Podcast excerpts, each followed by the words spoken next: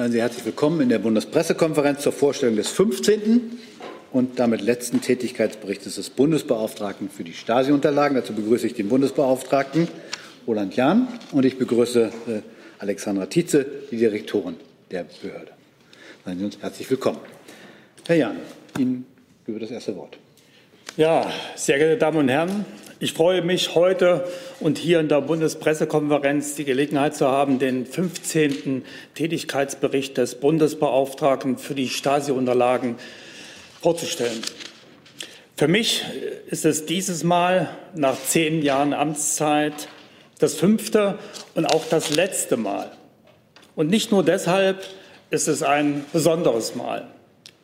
Denn das, was in den Jahren 2019 und 2020 also den Berichtszeitraum dieses Tätigkeitsberichtes in Bezug auf das Stasi-Unterlagenarchiv passiert ist, ist für mich, unsere Arbeit insgesamt und für viele Menschen in diesem Land von besonderer Bedeutung. In den letzten zwei Jahren wurden wichtige Weichen für die Zukunft der Aufklärung und Aufarbeitung der SED gestellt und besonders wichtig durch den Deutschen Bundestag gesetzlich festgeschrieben. Die beiden zentralen Meilensteine waren im September 2019 hat der Deutsche Bundestag das Konzept zur Zukunft der Stasi-Unterlagen, das wir gemeinsam mit dem Bundesarchiv erarbeitet haben, bestätigt. Sie erinnern sich vielleicht daran, dass ich das Konzept hier mit dem Präsidenten des Bundesarchives, Dr. Michael Mollmann, im März vor zwei Jahren vorgestellt habe. Mit Beschluss des Deutschen Bundestages im Herbst 2019 wurde uns der Auftrag erteilt, die Integration des Stasi-Unterlagenarchivs in das Bundesarchiv entsprechend dieses Konzeptes vorzubereiten. Und dies haben wir seither intensiv getan mit Arbeitsgruppen und insbesondere durch die Vorbereitung des Zusammengehens der Verwaltung beider Häuser. Wir haben die Kolleginnen und Kollegen des Bundesarchivs als sehr offen, kooperativ und verlässlich erlebt. Es ist ein konstruktiver, zielorientierter Prozess, in dem wir uns intensiv fachlich, aber auch menschlich austauschen. Im November 2020 dann wurden zentrale Grundsätze unseres Konzeptes durch den Bundestag per Gesetz verankert. Lassen Sie mich diese im Kern in sieben Punkten kurz aufzählen, weil sie den Rahmen unserer Arbeit und vor allem der zukünftigen Arbeit des Stasi-Unterlagenarchivs im Bundesarchiv bilden. Hey Leute, hier sind Thilo und Tyler. Jung und Naiv gibt es ja nur durch eure Unterstützung. Hier gibt es keine Werbung, außer für uns selbst. Das sagst du jetzt auch schon ein paar Jahre, ne? Ja. Aber man muss ja Aber mal wieder darauf halt, hinweisen. Ne? Stimmt halt. Ne? Und ihr könnt uns per Banküberweisung unterstützen oder PayPal. Und wie ihr das alles machen könnt, findet ihr in der Podcast-Beschreibung. Erstens, der Gesamtbestand des Stasi-Unterlagenarchivs wird per Gesetz zum Archivgut des Bundes und somit dauerhaft gesichert. Zweitens, die Nutzung der Stasi-Unterlagen geht unverändert weiter. Denn das Stasi-Unterlagengesetz bleibt als eigenständiges Gesetz im Wesentlichen erhalten. 30 Jahre bewährte Arbeit auf dieser gesetzlichen Grundlage haben zu dieser Entscheidung geführt. Und kurz gesagt, die Akten bleiben offen. Man kann es in diesem Zusammenhang nicht oft genug sagen. Der Zugang zu den Stasi-Unterlagen wird auch in Zukunft nach den bewährten Regeln erfolgen. Und dies wird auch an den gleichen Standorten wie bisher geschehen. Und es gibt sogar noch eine Erweiterung. Auch an den anderen Standorten des Bundesarchivs, also in ganz Deutschland, können nun Anträge gestellt werden und bei Bedarf auch Akteneinsicht ermöglicht werden. Zusätzlich werden auch die digitalen Nutzungsmöglichkeiten des Archivs stetig erweitert. Drittens. Der Bundestag hat beschlossen, die Sichtbarkeit des Stasi-Unterlagenarchivs mit seiner internationalen Vorbildwirkung bleibt auch nach der Integration in das Bundesarchiv erhalten. Der Auftrag der Vermittlung des besonderen Charakters und des Symbolwertes des Stasi-Unterlagenarchivs, so heißt es im Gesetz, an den historischen Orten, in den Medien und im Internet wurde gesetzlich festgeschrieben. Viertens. Die Erforschung des Stasi-Unterlagenarchivs wird weiterentwickelt. Im gesetzlichen Aufgabenkatalog ist dafür extra die quellenkundliche Forschung zur Erschließung der Bestände des Stasi-Unterlagenarchivs aufgenommen worden. Sie soll verstärkt dazu beitragen, dass dieses besondere Archiv noch besser genutzt werden kann und damit die zeitgeschichtliche Forschung zur SED-Diktatur insgesamt gestärkt werden kann. Diese Ausrichtung der Forschung haben wir mit einem Konzept unterfüttert, das sich zum Ziel setzt, einen Atlas des Stasi-Unterlagenarchivs zu erstellen und damit auch wissenschaftliches Neuland betritt. Fünftens. Durch die Eingliederung des Stasi-Unterlagenarchivs in das Bundesarchivs werden Kompetenzen, Technik und Ressourcen gebündelt. So können Projekte wie das Archivzentrum in Berlin-Lichtenberg mit Restaurierungs- und Digitalisierungswerkstätten zielgerichtet verwirklicht werden. Im Archivzentrum am historischen Ort Stasi-Zentrale Campus für Demokratie werden alle im Bundesbesitz befindlichen Unterlagen zur DDR zusammenkommen. Damit wird die Betrachtung der gesamten SAD-Diktatur gefördert. Sechstens. Das Prinzip der Einbindung der Stasi-Unterlagen in die regionale Gedenkstättenlandschaft der ostdeutschen Bundesländer ist gesetzlich festgelegt. Damit können auch zukünftige Generationen die Besonderheit der Akten und ihrer Eroberung in der friedlichen Revolution lebendig und konkret erfahren. Das Stasi-Unterlagenarchiv kann so ein wichtiger Dienstleister und Partner in der regionalen Aufarbeitung der SED-Diktatur sein. Siebtens, und das freut mich besonders, dass nun aus dem Amt des Bundesbeauftragten für die Stasi-Unterlagen ein Bundesbeauftragter für die Opfer der SED-Diktatur wird. All die Opfer, die sich bis jetzt mit Fragen zur Aufarbeitung der SED-Diktatur an den Bundesbeauftragten für die Stasi-Unterlagen wenden, haben damit zukünftig einen speziellen Ansprechpartner auf Bundesebene, der für ihre Anliegen eintritt und hierfür das passende gesetzliche Mandat erhält, welches die SED-Diktatur insgesamt im Blick hat. Zusammengefasst lässt sich sagen, aus eins macht zwei. Wir verdoppeln die Kraft.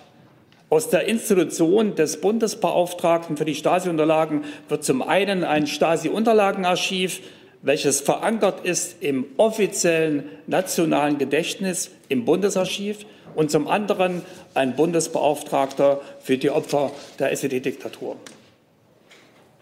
Konkret betrachtet, wie auch im vorliegenden Tätigkeitsbericht dargestellt, lässt sich sagen, die letzten zwei Jahre unserer Arbeit waren davon geprägt, diesen nun auch gesetzlich festgelegten Weg einer Reform für die Zukunft weiterzugehen.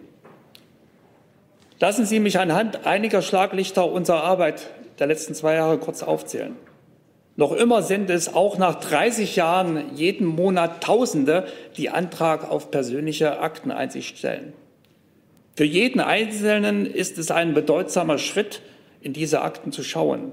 Und manche brauchen einen langen Anlauf, um sich mit dieser eigenen Lebensgeschichte zu beschäftigen. Zusehends wollen sich auch die Angehörigen von Verstorbenen mit dem Leben ihrer Eltern und Großeltern im geteilten Deutschland beschäftigen. Ihr Anteil bei der Antragstellung liegt mittlerweile bei 20 Prozent der Erstanträge. Es war und ist für Behörden eine neue Herausforderung, sich verstärkt digital um ihre Serviceleistung zu kümmern. Wir ermöglichen die Antragstellung mit dem elektronischen Ausweis sowie die digitale Herausgabe von Unterlagen. Davon wurden in den letzten zwei Jahren fast 13.000 Mal Gebrauch gemacht. Das sind rund 14 Prozent. Was nach wie vor nicht in Vergessenheit geraten darf, die Rehabilitierung politisch verfolgter Menschen ist noch lange nicht abgeschlossen. Der Deutsche Bundestag hat 2019 ein Gesetzpaket verabschiedet zur Erweiterung der Rehabilitierungsgesetze. Und in Folge wurden unsere Dienstleistungen bei den Ersuchen der Ämter auf Aktenzugang deutlich wieder stärker nachgefragt. Über 7000 Reha-Anträge wurden in den letzten zwei Jahren bearbeitet. Und immer wieder auch lassen sich aus dem Stasi-Unterlagenarchiv für Forschung und Medien, für Ausstellungen, Museen und Gedenkstätten neue Themen generieren. Hier zwei Beispiele genannt. Unter dem Titel Briefe ohne Unterschrift ist ein bislang unentdecktes Kapitel über die Stimmungslage der DDR-Bevölkerung aufgeblättert worden. Ein Buch und zwei Museen erzählen die Geschichte von Briefen an den Londoner Sender BBC von DDR-Bürgern. Zweitens, das ARD-Magazin Fakt hat zum 30. Jahrestag der friedlichen Revolution sieben unerzählte Geschichten jener Zeit recherchiert und als Serie im Politikmagazin gesendet. Alleine dafür wurden über 80.000 Seiten Stasi-Akten gelesen und über 500 Fotos ausgewertet. Einen größeren Anteil der Arbeit bei den Forschungsanträgen nahmen in den letzten zwei Jahren die Recherchen für die 14 vom Bundesministerium für Bildung und Forschung geförderten Forschungsverbünde zur SED-Diktatur ein. So zum Beispiel der Forschungsverbund Umweltpolitik, Bergbau und Rekultivierung im deutsch-deutschen Vergleich unter Federführung der Ruhr-Universität Bochum.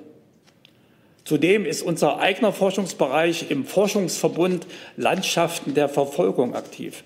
Ein Forschungsverbund zur Erfassung und Analyse der politischen Repression in der DDR. Unsere Forschungspublikationen aus den letzten zwei Jahren treiben die Ansätze unserer quellenkundlichen Forschung voran und sind ein wichtiger Service für die Forschungslandschaft insgesamt. Exemplarisch genannt seien dafür das Archiv Spezialinventar zu Kulturgutverlusten, sprich dem staatlichen Diebstahl von Kulturgütern in der DDR und der Blick der Stadtsicherheit, eine Edition zu den Fotos der Stasi. Der Wert der historischen Orte wurde besonders zum 30. Jahrestag der Friedlichen Revolution im Jahr 2019 deutlich. So war die Stasi-Zentrale Campus für Demokratie einer von sieben Orten in Berlin, die an sieben Tagen die Erinnerung an den Herbst 89 wachhielten. Tausende kamen auf das Gelände und besuchten das Archiv, die Ausstellung und Veranstaltungen. Und gerade das Areal der ehemaligen Stasi-Zentrale wie auch die ehemaligen Dienststellen der Stasi in den Regionen lassen das Spannungsfeld von Diktatur und Demokratie spürbar werden. Es sind die historischen Orte der Repression und der Revolution, an denen Diktatur und Demokratiegeschichte gleichzeitig erzählt werden können. Eines meiner persönlichen Highlights des letzten Jahres war das vierwöchige Filmfestival Campus Kino. Über vier Wochen haben wir am historischen Ort Stasi-Zentrale Campus für Demokratie besonders lebendig das Archiv, und die Ereignisse und die Ergebnisse seiner Nutzung präsentieren können. Auch die digitale Begegnung mit dem Archiv ist weiter gewachsen. Die Datenbank DDR im Blick der Stasi, die Stasi-Mediathek und unsere Homepage, unsere sozialen Medienkanäle, der Podcast zum Archiv und die digitalen Findmittel bilden ein stets wachsendes Grundgerüst, das Zehntausende animiert, sich mit dem Archiv und den Akten zu beschäftigen und ihre eigenen Geschichten zu erzählen. Sehr geehrte Damen und Herren, in den zehn Jahren meiner Amtszeit habe ich mich stets von dem Gedanken leiten lassen, den Opfern der SED-Diktatur gerecht werden und gleichzeitig eine Brücke zu den nächsten Generationen bauen. In diesem Sinne freue ich mich besonders, dass der Bundestag diesen Weg bestätigt hat und die Weichen für eine langfristige Zukunft der Aufklärung über Diktatur und Widerstand gestellt hat. Das ist ein gutes Gefühl nach zehn Jahren Amtszeit und dafür bin ich dankbar. Denn meine Erkenntnis ist, die Stasi-Unterlagen können unserer heutigen Gesellschaft einen großen Dienst erweisen. Es geht nicht nur um Vergangenheit, im Stasi-Unterlagenarchiv steckt enorm viel Stoff für die Gestaltung von Demokratie, für die Sensibilisierung der Werte von Freiheit und Menschenrechte. Freiheit und Menschenrechte, darum geht es. Damals, heute und auch in Zukunft. Vielen Dank. Vielen Dank, Herr Jahn. Die erste Frage kommt gleich online von Frau Schneider von der Neuen Zürcher Zeitung. Herr Jahn, möchten Sie Opferbeauftragter werden? Ich habe eigentlich eine andere Lebensplanung. Ich denke auch, dass äh, jetzt mal die nächste Generation ran muss. Und ich bin 68 Jahre. Ich werde sagen, doch die Zeit äh, für die Dinge nutzen, die mich schon immer interessiert haben. Dann ist Herr Jessen dran. Das ist natürlich so ein Satz. Ich werde mich für die Dinge, mit den Dingen beschäftigen, die mich wirklich interessiert haben. Ich hätte ja erwartet, dass das bisherige Tun Sie auch interessiert hat, aber egal. Ähm, äh. was, ist schon klar. Äh, was, was unterscheidet oder was wird, auch wenn Sie das nicht werden, hm, was wird die Möglichkeiten äh, des äh, Bundesbeauftragten für die Opfer unterscheiden von den Möglichkeiten, die bisher äh, Sie hatten? Sie können sich stützen auf einen sehr großen Apparat des Archivs. Ähm, welchen Apparat, welche Basis wird der zukünftige Bundesbeauftragte für die Opfer haben? Oder ist er, wie soll ich sagen, eine Art Frühstücksdirektor? Der Bundesbeauftragte für die Opfer der SED-Diktatur äh, ist gesetzlich äh, beauftragt, äh, genau um die Menschen sich zu kümmern, die unter dem Unrecht in der DDR gelitten haben. Und es geht darum, hier ein Instrument des Deutschen Bundestags äh, an der Hand zu haben, was äh, der Politik hilft, äh, die Probleme zu nennen, Lösungen zu finden und hier konkrete Unterstützung auch zu leisten. Es geht beim Bundesbeauftragten für, für die Opfer halt nicht um die Akten alleine. Er wird natürlich weiter beratend zur Seite stehen, auch dem Bundesarchiv, dem Stasi-Unterlagenarchiv. Aber er wird in erster Linie sozusagen als Ombudsmann, als Kümmerer für die Opfer da sein. Der Bundesbeauftragte für die Stasi-Unterlagen hatte diesen gesetzlichen Auftrag nicht, ist aber dafür äh, des Öfteren in Anspruch genommen worden. Und deswegen ist es gut, dass hier die Politik mit einer klaren strukturellen Entscheidung dafür gesorgt hat, äh, dass ja, äh, die Möglichkeit da ist, dass ganz konkret per Gesetz sagen, mit einem Mandat ausgerüstet dieser Opferbeauftragter tätig ist. Ja, umso wichtiger finde ich dann aber die Frage, welche Struktur, welche Arbeitsstruktur, welchen Apparat hat dieser Ombudsmann oder diese Ombudsfrau ähm, in Zukunft zur Verfügung, damit es eben nicht nur ähm, eine, eine, eine Person, ein Etikett ist. Worauf kann der oder die sich dann stützen? Äh, erstmal auf die Kraft des Deutschen Bundestages. Der Opferbeauftragte wird angesiedelt direkt beim Deutschen Bundestag. Äh, der Deutsche Bundestag hat dafür im letzten Haushalt äh, Stellen äh, eingeplant. Und hier sind sozusagen eine Anzahl von Stellen, acht Stellen schon klar benannt, die dann diesen Opferbeauftragten unterstützen. Und in dem Sinne werden dann die Voraussetzungen geschaffen, dass dieser Opferbeauftragte auch fachlich fundiert gut arbeiten kann. Herr Jung. Können Sie noch mal sagen, wie viele Menschen im letzten Jahr äh, Akteneinsicht genommen haben? Sind das äh, weniger als je zuvor? Äh, es waren äh, im letzten Jahr sozusagen weniger als zuvor. Nun ist das Jahr 2020 äh, äh, ein besonderes Jahr, weil die Republik natürlich unter der Corona-Pandemie gelitten hat. Äh, das hat natürlich alles mit beeinflusst, aber äh, um das konkret zu nennen, äh, im Jahre 2019 waren es persönliche Akteneinsicht. 56.000 Anträge, die gestellt worden sind. Und im Jahre 2020 waren es 37.000 Anträge. insgesamt muss man natürlich klar sagen, dass die Zahl der Anträge natürlich zurückgeht über die langen Jahre. Äh, aber darum geht es ja äh, insbesondere, dass äh, gerade hier die Möglichkeit weiter besteht, unabhängig von der Anzahl der Akteneinsichtsanträge und, was ich eingangs gesagt hatte, dass zunehmend halt die nächste Generation Anträge stellt. Die Anträge der Angehörigen von Verstorbenen werden mehr äh, und äh, das ist zu beachten. Und zweitens äh, haben wir natürlich konstant die Nutzung der Akten durch Forschung und Medien.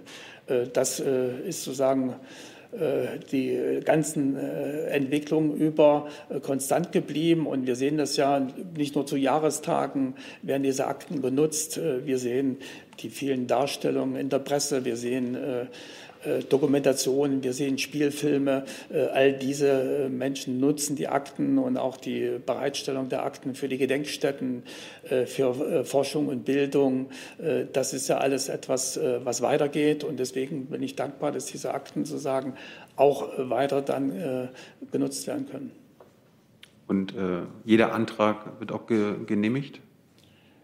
Es wird natürlich immer geprüft, ob eine rechtliche Grundlage für einen Antrag da ist. Es gibt die verschiedenen Zugangsmöglichkeiten. Die äh, persönliche Akteneinsicht ist eins, der Antrag für, für, Forschung und Medien ein anderer Paragraph wieder, der das ermöglicht. Dann gibt es noch die Nutzung der äh, Unterlagen durch öffentliche Stellen, äh, die sozusagen hier die Akten mit nutzen äh, zur Bearbeitung der Rehabilitierungsanträge, aber auch verschiedene äh, andere Möglichkeiten, die Sicherheitsüberprüfung äh, der öffentlichen Stellen, die Überprüfung in den Parlamenten, all das findet ja weiter statt. Und so werden die Akten weiter nach den gesetzlichen Regeln benutzt, die das Stasi-Unterlagengesetz festschreibt. Aber ich hatte ja gefragt, wie viele Leute letztes Jahr Einsicht genommen haben. Und wenn Sie die Anträge uns nennen, ist das ja ein Unterschied. Das sind ja dann zwei verschiedene Zahlen.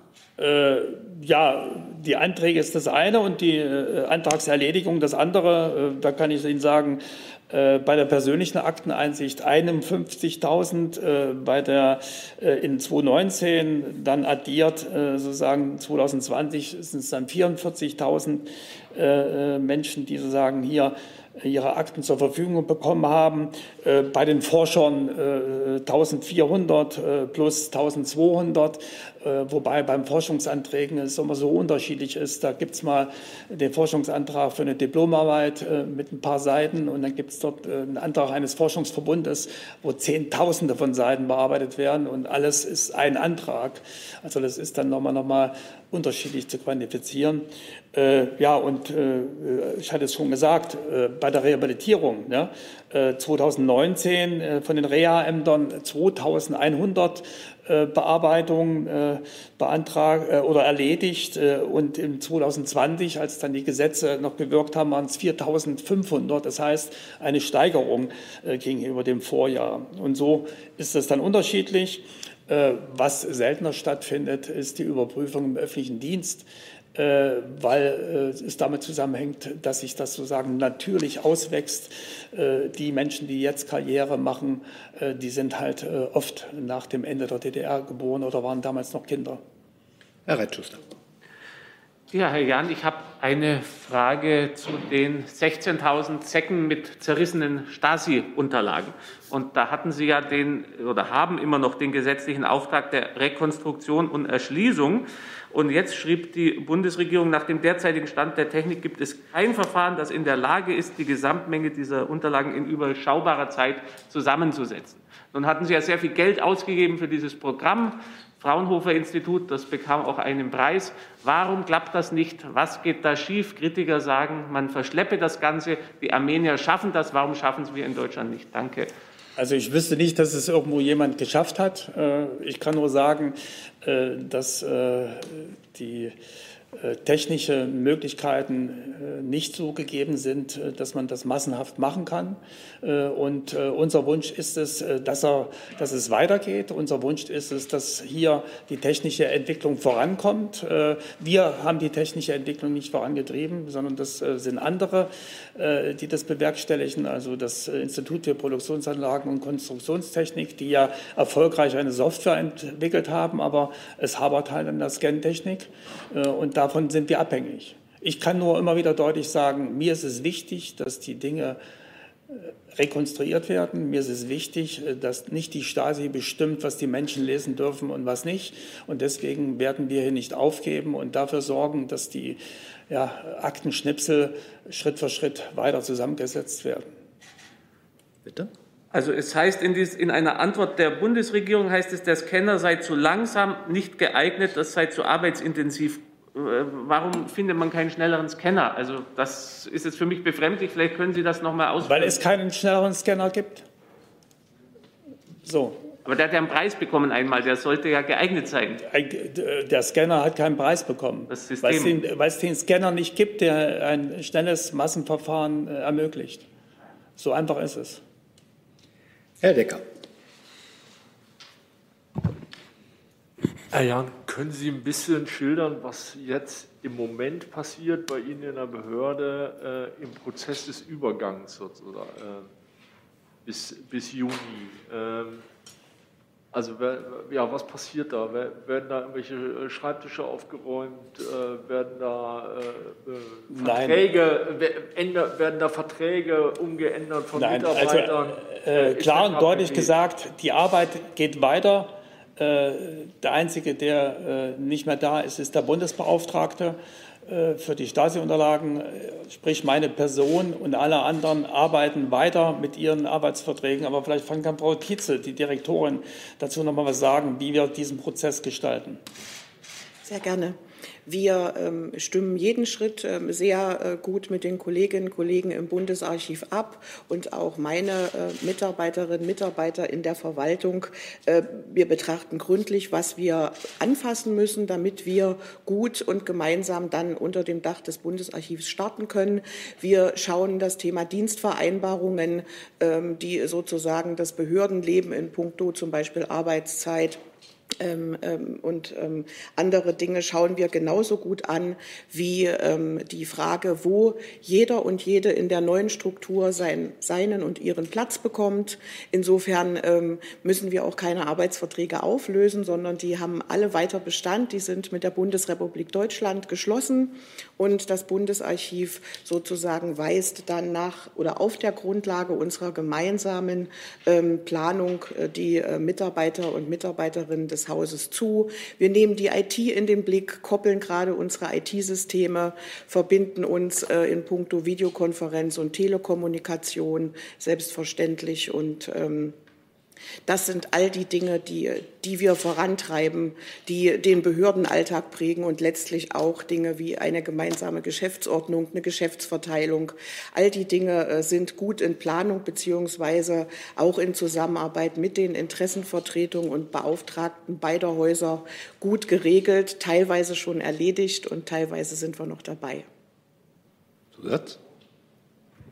Ähm wie ist denn das jetzt eigentlich mit der Zahl der Mitarbeiter? Das Kuriose an dieser Fusion ist ja, dass da der Kleinere den Größeren schluckt.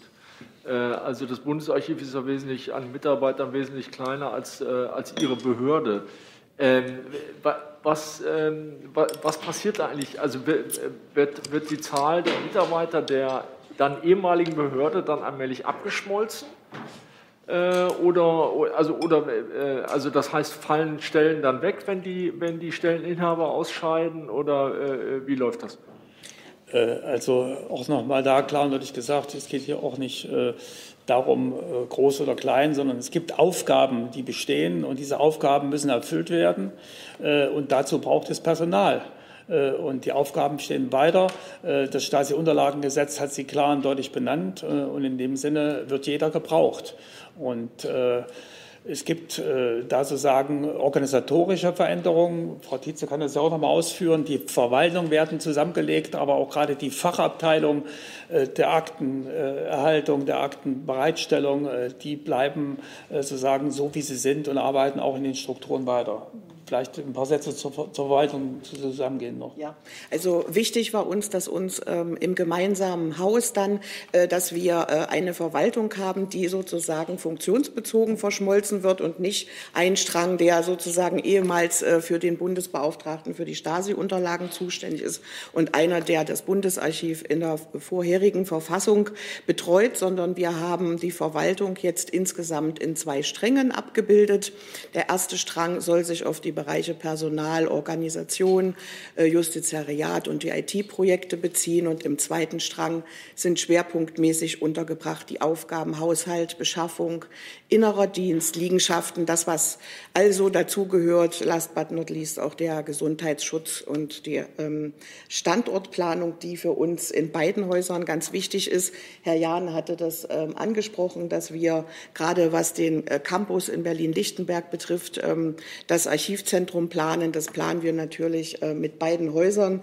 Das äh, sind all die Dinge, die wir gemeinsam dort bewerkstelligen wollen. Und ich kann es nur bestätigen, Herr Decker, wir hatten in beiden Häusern valide, gute Organisationsuntersuchungen, haben uns äh, selbst geprüft, auch geprüft, welche Aufgaben sind da, welche erledigen wir zukünftig und brauchen tatsächlich ähm, jeden und jede, um die Aufgaben zu erledigen, auch künftig.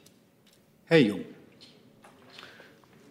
Herr, wie weit sind wir von der Online-Einsicht in die eigene Stasi-Akte oder in die Akte meiner verstorbenen Verwandten entfernt? Oder ist das unmöglich? Nee, wir sind äh, nicht weit entfernt. Äh, sagen wir stellen es ja online zur Verfügung, aber äh, die Stasi-Akten, äh, gerade die persönliche Akteneinsicht, ist ja natürlich immer etwas, äh, was äh, ja in der Form stattfinden muss, dass die Datensicherheit gewährt wird. So, und das heißt natürlich, dass wir nicht alles beliebig online stellen, sondern der Datenschutz ist die wichtige Grundlage. Wir ja, üben ja Transparenz äh, über das staatliche Handeln, aber wir äh, leisten gleichzeitig sozusagen die, äh, den Schutz der Persönlichkeitsrechte. So die individuelle äh, Nutzung äh, der Unterlagen online ist ja jetzt schon vorhanden. Ich hatte es eingangs erwähnt, der elektronische Ausweis äh, wird bei uns schon genutzt für die Antragstellung. Menschen, die mit elektronischem Ausweis sozusagen ihren Antrag stellen, können bis zur Akteneinsicht alles äh, online machen. Sie bekommen dann auch ihre Unterlagen digital zur Verfügung. Genauso ist es bei Forschung und Medien. Äh, viele nutzen sozusagen äh, die Möglichkeit, die Dinge digital bereitgestellt zu bekommen und das gewährleisten wir auch. Natürlich gibt es nach wie vor das Recht äh, auf die Einsicht in die Akte, die die Stasi auch körperlich angelegt hat. Äh, das ist für manche Betroffene sehr, sehr wichtig, dass sie diese Akte sagen, auch mal in der Hand haben, äh, weil das ist halt auch ein befreiendes Erlebnis, äh, das so wahrzunehmen. Und auch das gewährleisten wir weiter. Also wird parallel digital als auch äh, äh, analog und was wichtig ist, dass wir mit den Online-Angeboten, die wir auf unserer Homepage haben, dass wir da Schritt für Schritt äh, weitergehen. Wir haben ja einige Datenbanken schon jetzt äh, äh, im Netz. Besonders begehrt ist unser Staat die Mediathek, aus der immer viele Nutzer auch dann wieder Anregungen generieren, Themen aufzugreifen. Gerade jetzt ist ein Buch erschienen, äh, sagen, wo ein 30-jähriger Schriftsteller äh, auf Grundlage der Recherche in der Stasi-Mediathek sozusagen sein Buch geschrieben hat. Äh, das ist immer etwas, was uns freut, dass dieses Angebot im Netz äh, genutzt wird. Und wir machen neue Projekte. Wir stellen jetzt sämtliche Abschlussarbeiten der Stasi-Hochschule, der Juristischen Hochschule in Potsdam online, sodass sozusagen äh, solche Dokumente dann auch selbst recherchiert werden können und genutzt werden können. Ich hätte mal eine, eine, persönliche Frage. Sie haben ja die Stasi-Unterlagenbehörde mal als kulturelles Gedächtnis der Nation bezeichnet. Sind Sie der Ansicht, dass auch irgendwann mal die Unterlagen, zum Beispiel des Verfassungsschutzes, einsehbar und analysierbar sein sollten? Also ich habe äh, das Bundesarchiv als das äh, Gedächtnis der Nation äh, so. sagen benannt äh, und freue mich, dass wir jetzt auch organisatorisch Teil dieses Gedächtnisses der Nation sind. Äh, und in dem Sinne äh, gehören natürlich auch äh, viele Dokumente äh, in das Bundesarchiv, ins Gedächtnis der Nation, die in vielen Institutionen dieser Republik momentan noch genutzt werden. Ja, aber das bezieht sich ja darauf, dass gerade bei die Akten des Verfassungsschutzes, Beispiel NSU, ja äh, über Jahrzehnte weggesperrt werden sollten. Und ist ja auch ein Geheimdienst, ist keine Geheimpolizei wie die Stasi, aber auch ein Geheimdienst, wo auch gemauschelt wird, wo auch Menschen äh, ums Leben gekommen sind durch Mithilfe und so weiter. Äh, sollte das auch, so wie bei den Stasi-Unterlagen, irgendwann einsehbar sein? Ich denke, dass Transparenz des staatlichen Handelns in einer Demokratie geboten ist. Äh, wir haben aber auch klare Regeln, dass bestimmte Dinge geschützt werden müssen. Und darüber äh, ja, habe ich nicht zu richten, sondern darüber haben demokratische Strukturen äh, zu urteilen, was äh, wann äh, sagen offengelegt werden kann. Äh, mir ist es wichtig, dass äh, dieser Prozess ständig stattfindet, damit nicht sozusagen Dienste ein Eigenleben entwickeln und sich nicht in die Karten schauen lassen wollen, sondern hier ist das Parlament herausgefordert, klare Regeln zu benennen, wann Dienste die Dinge sozusagen äh, den Archiven, dem Gedächtnis der Nation zur Verfügung stellen müssen und ja. dann auch zugänglich sein sollen. Herr Reitschuster. Wollte eigentlich eine andere Frage stellen, aber ich bitte nochmal, mich auf die Liste zu setzen. Ich kann das jetzt nicht unkommentiert lassen.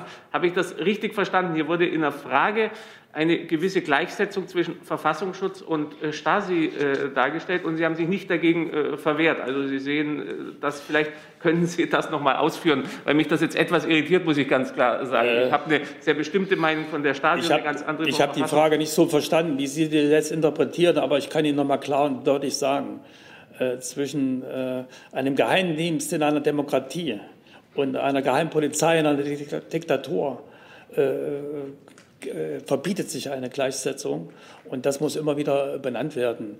Denn der Geheimdienst in der äh, Demokratie ist dazu da, die Freiheit und Menschenrechte zu schützen. Und die Geheimpolizei äh, in der Diktatur stabilisiert die Diktatur und tritt Menschenrechte mit Füßen. Danke für diese Klarstellung. Danke. Dann ist erstmal Herr Jessen dran. Ich habe zwei Fragen.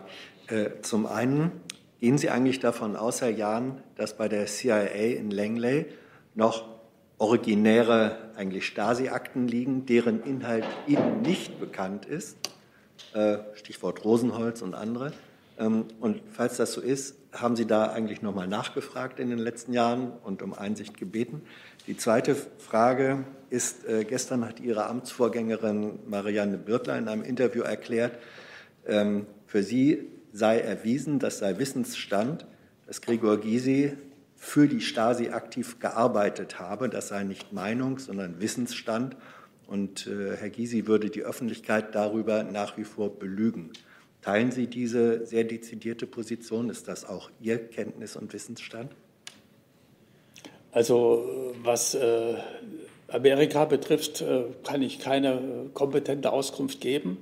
Äh, es sind äh, die Unterlagen, die im Jahre 2000 sechs sozusagen äh, aus Amerika nach Deutschland gekommen sind, sind eingeordnet worden ins Archiv. Sie stehen der Gesellschaft zur Verfügung. Und ob in Amerika noch mehr Unterlagen sind, die als Kopie nach Amerika geraten sind, damals in der Phase der Friedlichen Revolution oder danach, das kann ich nicht weiter beurteilen. Was äh, Gregor Gysi betrifft, äh, kann ich nur sagen, äh, der Bundesbeauftragte für die Stasi-Unterlagen stellt die Unterlagen bereit. Äh, Journalisten, Forscher können diese Unterlagen äh, nutzen, sie können sie interpretieren äh, und meine Aufgabe ist es nicht, hier sozusagen amtlich festzustellen, wie diese Akten zu bewerten sind, sondern meine Aufgabe ist es, diese Unterlagen bereitzustellen. Ja, da finde ich jetzt aber, Sie drücken sich ein bisschen um die Antwort. Und das es geht nicht ums Drücken, es geht um meinen ja. gesetzlichen Auftrag. Ja. Es geht darum, was äh, sozusagen meine Aufgabe ist. Meine Aufgabe ist es, die Unterlagen bereitzustellen äh, und äh, äh die Möglichkeiten äh, des gesellschaftlichen Diskurses über diese Unterlagen zu ermöglichen. Äh, das ist sozusagen meine Aufgabe. Das war ja auch die Aufgabe Ihrer Amtsvorgängerin. Ich sage nur, dennoch, sie hat gesagt, und zwar auch aus dem Kenntnisstand dieser ähm, Aufgabe heraus, dass für Sie die Rolle Gregor Gysis in der beschriebenen Form äh, eindeutig klar sei. Eine solche Aussage oder Position möchten Sie nicht treffen. Ich äh, äh gebe keine Bewertung von Inhalten äh, über Einzelpersonen ab, äh, sondern ich stelle die Akten zur Verfügung. Herr Reitschuster. Ich möchte noch mal zu diesen Schnipseln zurückkommen. Ich habe da ein Verständnisproblem. Und zwar, wenn ich die Unterlagen der Bundesregierung in dieser Antwort richtig verstehe, korrigieren Sie mich, falls ich es falsch verstehe, heißt es da, dass es jetzt im Moment mit der Hand schneller geht als mit diesen technischen Verfahren. Und äh, das verstehe ich nicht, weil wenn man es mit der Hand zusammensetzt, also bei Scanner, selbst mit meinem Smartphone kann ich das schneller äh, scannen. Vielleicht können Sie das erklären. Irgendwas erschließt sich mir da noch nicht in den jetzigen Unterlagen. Ich weiß nicht, wer solche Vergleiche macht. Ich kann nur sagen, Hand oder Maschine, äh, das kann man auch nicht ins Verhältnis setzen. Äh, wissen Sie, wenn ein Blatt nur zweimal durchgerissen ist, das habe ich so schnell zusammengesetzt, da brauchen Sie gar nicht zu scannen. Das heißt, es ist hier nichts vergleichbar. Und die virtuelle Rekonstruktion hatte doch auch das Ziel, dass zum Beispiel kleine Schnipsel zusammengesetzt werden können und dass natürlich dann auch ein Massenverfahren entwickelt werden kann. So, und das ist bisher technisch nicht gelungen geleistet worden von dem Institut, was den Auftrag bekommen hat. Und wir hoffen, dass hier die Voraussetzungen technisch geschaffen werden, damit hier diese Zusammensetzung weitergeht. Wie viel Schnipsel müsste denn der Scanner bewältigen in der Stunde, damit man da auf absehbare Zeit das machen kann? Äh, das kann ich so im Detail nicht sagen, wie viele Schnipsel. Äh, das geht doch, äh, kommt auf die Schnipselgröße an und sonst was. Also das sind alles technische Fragestellungen, die sozusagen innerhalb eines Gesamtkonzeptes betrachtet werden müssen. Für uns zählt also sagen, was ist leistbar und wenn sozusagen der Auftragnehmer hier nur 23 Säcke zusammengesetzt hat, gescannt und zusammengesetzt hat, dann sehen wir, und nicht den Auftrag erfüllt hat mit 400 Säcken, dann sehen wir, dass sozusagen die technische Basis nicht gewährleistet ist. Und deswegen haben wir sozusagen hier das Projekt unterbrochen, sind aber sehr bemüht, dass das Projekt weitergeht, damit wir zu dem Ziel kommen, dass diese Unterlagen oder die Schnipsel zusammengesetzt werden und die Unterlagen genutzt werden können. Herr Jung. Eine Abschlussfrage. Gibt es Dinge, die Sie mit Ihrer Arbeit in Ihrem Amt gerne erreicht hätten, die Sie nicht erreichen konnten? Äh, ja, ich hätte mir manches äh, schneller äh, gewünscht äh, und äh, habe da auch äh, sagen gelernt, etwas genügsamer zu sein. Aber das Entscheidende ist für mich, dass wir vieles auf den Weg gebracht haben. Ich hatte es eingangs gesagt, wir haben eine Reform gemacht äh, und die ist auch auf dem Weg, äh, die die Zukunft der Nutzung der Stasi-Akten äh, sichert.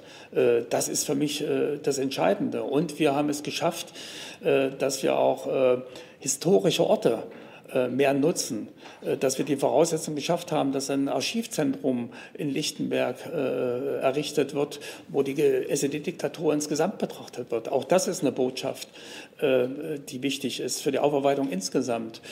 Und die Nutzung der historischen Orte, gerade auch in der Region, die ermöglicht es, dass ja, Repression und Revolution gleichzeitig an den Orten erzählt werden kann so wie wir im Beispiel äh, in Berlin den Campus für Demokratie haben, den das Land Berlin jetzt auch weiterentwickelt, städtebaulich, äh, äh, wird in Leipzig ein Forum für Freiheit und Bürgerrechte entstehen. Und das sind doch positive Zeichen, dass es nicht um die Vergangenheit alleine geht, sondern dass es sagen für die nächsten Generationen und das ist die Brücke in die nächste Generation, die wir gebaut haben, hier auch Orte zur Verfügung stehen, wo Forschung und Bildung auch für die Zukunft gewährleistet ist. Hey Leute, Thilo hier. Unsere naive Arbeit in der Bundespressekonferenz und unsere wöchentlichen Interviews, die sind nur möglich, weil ihr uns finanziell unterstützt. Und damit das so bleibt, bitten wir euch, uns entweder per Banküberweisung oder PayPal zu unterstützen. Weitere Infos findet ihr in der Podcast-Beschreibung. Danke dafür. Herr Yes. Da Sie auch die Zukunft äh, ansprechen, Sie kommen ja auch zunehmend in die Schwierigkeit, die Sie auch angedeutet haben, dass mehr und mehr Menschen heranwachsen, die keine eigenen Erfahrungen äh, mit äh, der SED, mit dem System äh, verbinden können.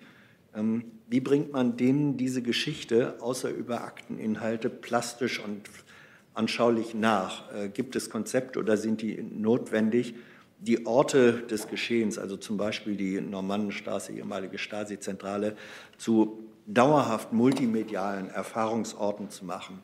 ähm, arbeiten Sie an einer Konzeption, mit der Sie oder die Nachfolge über das Bundesarchiv proaktiv zum Beispiel an Schulen und in die politische Bildung reingehen?